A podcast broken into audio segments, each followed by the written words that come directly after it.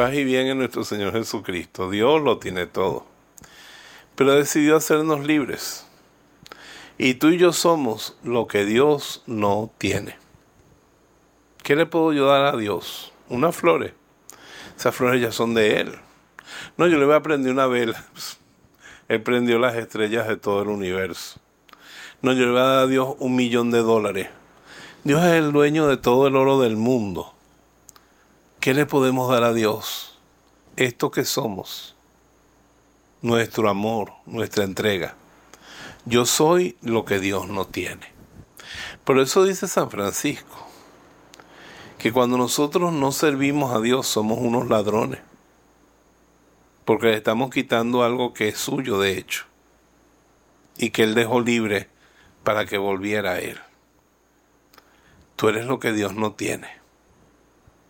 Señor, ¿qué puedo yo ofrecerte? ¿Qué puedo darte? A ti mismo. Santo Tomás de Aquino escribió muy bien, enseñó muy bien sobre Jesús. Una vez lo quisieron hacer cardenal y dijo, no, Santo Padre, no me haga cardenal, funde la fiesta del Corpus Christi en toda la iglesia, alabe a Jesucristo, no a mí.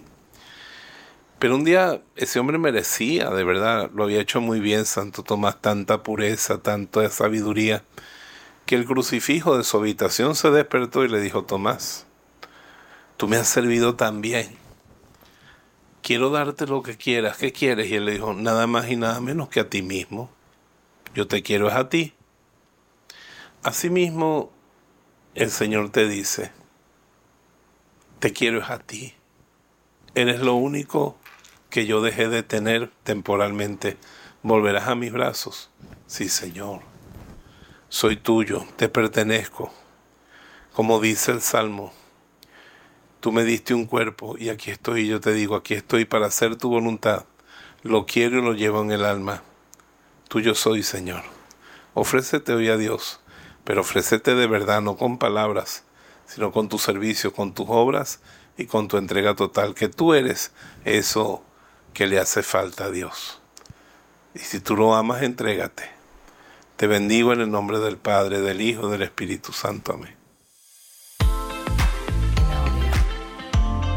Si este mensaje ha bendecido tu vida, suscríbete a nuestro canal, haz clic en el botón me gusta y activa las notificaciones. La voz de Jesús. Queremos que la sangre de Cristo no se derrame en vano.